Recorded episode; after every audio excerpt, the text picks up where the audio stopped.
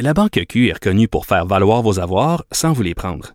Mais quand vous pensez à votre premier compte bancaire, tu sais, dans le temps à l'école, vous faisiez vos dépôts avec vos scènes dans la petite enveloppe. Hmm, C'était bien beau. Mais avec le temps, à ce compte-là vous a coûté des milliers de dollars en frais, puis vous ne faites pas une scène d'intérêt. Avec la Banque Q, vous obtenez des intérêts élevés et aucun frais sur vos services bancaires courants. Autrement dit, ça fait pas mal plus de scènes dans votre enveloppe, ça. Banque Q. Faites valoir vos avoirs. Visitez banqueq.ca pour en savoir plus. On n'est pas obligé d'être d'accord, mais on peut en parler. De 14 à 15. On n'est pas obligé d'être d'accord. Cube Radio. Bon, bonjour. Euh, c'est toujours les Ravary, en remplacement de Sophie Durocher. Et puis, bien évidemment, vous écoutez, on n'est pas obligé d'être d'accord à Cube Radio. Et je sais pas si je vais être d'accord ou non avec mon prochain invité. On verra. Euh, on va parler de la question de SNC-Lavalin, euh, du gouvernement euh, qui aurait peut-être euh, créé certaines interférences. En fait, c'est comme un peu le gros sujet ça commence à se discuter au Québec. Au Canada anglais, ça fait quelques semaines que tout le monde est un peu sur le cas. Nous, on est arrivé un petit peu tard, mais c'est pas grave. Alors, j'ai euh, avec moi Benoît Pelletier, euh, qui est un ancien ministre et qui est surtout un constitutionnaliste euh, de renom et euh, ce, son point de vue sur euh, cette question-là. En fait, il y avait un texte dans le Devoir ce matin qui posait la question est-ce que la ligne rouge a été franchie? La ligne rouge étant l'influence qu'un gouvernement doit ou ne doit pas avoir sur des décisions reliées à la justice. Alors, Monsieur Pelletier, qu'en pensez-vous? Ben, en fait, euh, je ne pense pas que la ligne rouge ait été franchie parce que ça dépend évidemment où on la met, la ligne. Moi, quant à moi, la ligne, c'est de savoir euh, est-ce que Mme Wilson-Raybould euh, était la personne qui euh, a pris la décision? Est-ce que c'est la personne qui devait prendre la décision? Euh, et est-ce que le gouvernement a voulu la tasser du processus décisionnel? Et à ces questions-là, pour le moment, je réponds je réponds négativement, c'est-à-dire que je ne vois pas que le gouvernement lui ait dicté une décision. Euh, au contraire, la décision de Mme Wilson-Raybould, elle l'a prise, elle l'a annoncé à tout le monde, elle, elle, a, elle dit clairement euh, à, maintes, à maintes reprises, et puis par ailleurs, c'est encore la décision qui prévaut aujourd'hui dans le dossier. Jamais cette décision-là n'a été modifiée par le gouvernement.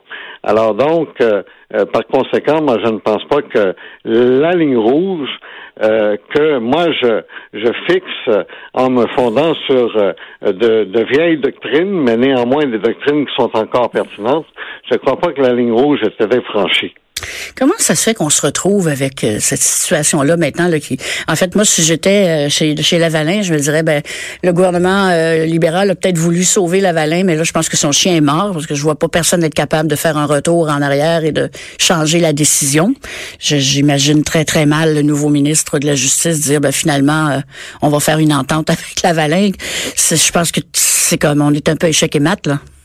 Oui, en fait, euh, en ce qui concerne un, accord de poursuite suspendu, comme comme mm-hmm. comme ça s'appelle, euh, on appelle ça aussi euh, parfois on l'entend accord de réparation. On mm-hmm. entend beaucoup cette expression-là dans le débat. Je pense que ça c'est rendu impossible politiquement parlant. Mm-hmm. Je vois pas comment le nouveau ministre de la Justice pourrait dire euh, ben moi, je euh, j'émets euh, donc une directive pour modifier la décision mm. de la section des du bureau des poursuites pénales. Et puis pour faire en sorte que qu'il y ait des négociations qui soient entamées avec SNC Lavalin.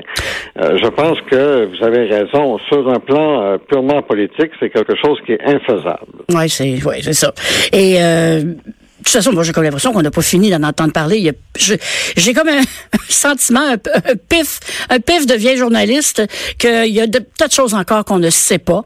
Euh, je ne sais pas si on va le savoir. Une chose, moi, que j'ai très, très hâte de savoir, puis sûrement vous aussi, c'est pour quelle raison euh, les gens de, des poursuites pénales ont décidé que une loi qui avait été votée pour satisfaire Lavalin, n'est-ce pas? En viennent à ne plus convenir à Lavalin. Oui, ben moi, je veux dire que ça, c'est une question à laquelle on n'a pas de réponse. Et moi, il me semble que c'est la question. Oui, mais en fait, on n'a pas de réponse parce que tout ça fait partie du secret euh, qui entoure les décisions qui sont prises par euh, le bureau des, euh, des poursuites euh, pénales. Bien sûr. et la, la, la, directrice de ce bureau-là, évidemment, garde le secret jusqu'à présent par rapport aux véritables motifs qui font en sorte qu'un accord de poursuite suspendue n'ait pas été euh, envisagé. Enfin, là, ça a peut-être été envisagé, mais à tout le moins, ça n'a pas été retenu dans le dossier. Mais la loi a été euh, faite pour la Je sais, le pour Lavalin, absolument. Oui, exactement. Alors, comment, comment est-il possible, je, je, je, vais faire un petit saut en avant, là, euh, parce qu'il y a des gens qui, on a entendu parler que Madame euh, Wilson-Raybould, c'est quelqu'un qui est assez ferme dans ses prises de, de position, qui, qui a pas beaucoup de souplesse, qui, qui écoute les autres. On sait qu'elle est en, chicane, comme on dit, avec euh, Caroline Bennett sur des questions autochtones.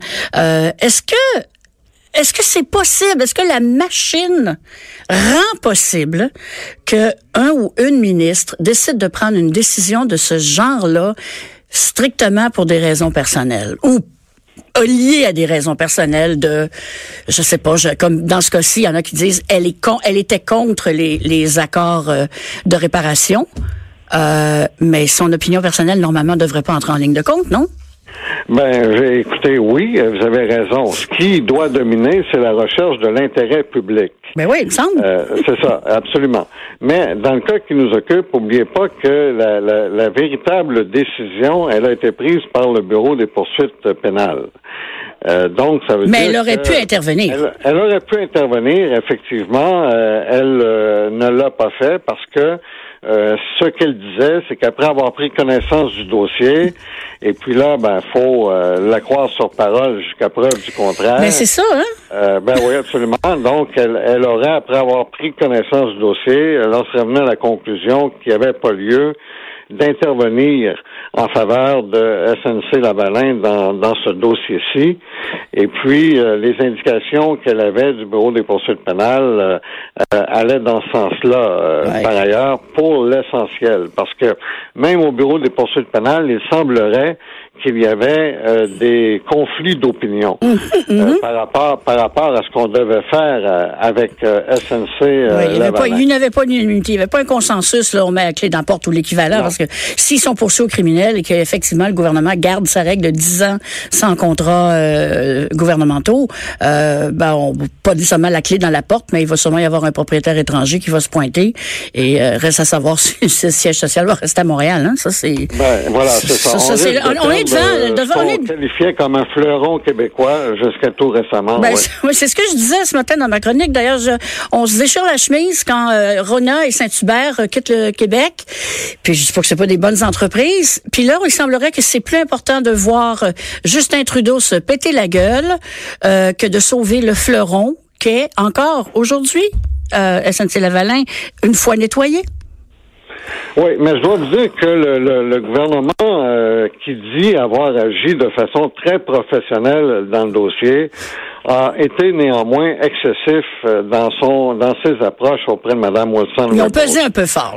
Oui, oui, absolument. Alors donc, euh, ils ont des choses à se reprocher. Ils ont été extrêmement maladroits pour dire pour dire le moins. et votre question que vous m'avez posée d'entrée de jeu, c'est de savoir est-ce que cependant la ligne rouge a été franchie? Et puis là, ben, ma réponse, moi, c'est non, mais je ne suis pas là néanmoins pour euh, dire que le gouvernement a bien agi. Hmm. Euh, le gouvernement euh, a certainement fait des pressions euh, inapproprié et il y avait là-dedans des menaces voilées, c'est vrai. Euh, et Mme Wilson-Raybould euh, a été euh, en quelque sorte sujette à, à, tout cela. Mais en même temps, n'oublions pas ceci, n'oublions pas qu'on est dans un environnement politique. Euh, et qu'il est tout à fait normal que un ministre, quel qu'il soit, soit mis sous pression au sein d'un gouvernement. Là où on reconnaît la valeur d'un ministre, c'est dans sa capacité euh, de euh, maintenir sa, son opinion s'il considère ou elle considère que c'est la bonne et de convaincre le premier ministre et de ses collègues que c'est la bonne décision. Ça, ça n'a pas été fait, clairement. Ben, là. voilà, il, y a, ça, il y a eu, un- il y a eu d'y avoir un bris de, de, de, de communication euh, quelque part. Je vais revenir à ma question précédente. On, on nous reste pas beaucoup de temps, mais moi, là, je, je pensais à ça ce matin. Ça- cette, cette histoire-là, moi, m'interpelle depuis le tout début. J'ai même écrit le premier article euh, incendiaire en disant que si le siège social était à Toronto, rien de tout ça ne se passerait. Et je continue de le croire. Euh, mais vous trouvez pas ça, vous, un peu euh, constitutionnaliste que vous êtes, bizarre que essentiellement deux personnes, c'est-à-dire euh, la personne euh, aux poursuites, dont j'oublie toujours le nom, c'est une dame, Madame Roussel. Madame Roussel, voilà, et, et Madame Wilson-Raybould, tout l'avenir de Laval, SNC Lavalin et des 50 000 employés repose sur deux personnes, dont une qui n'est pas élue?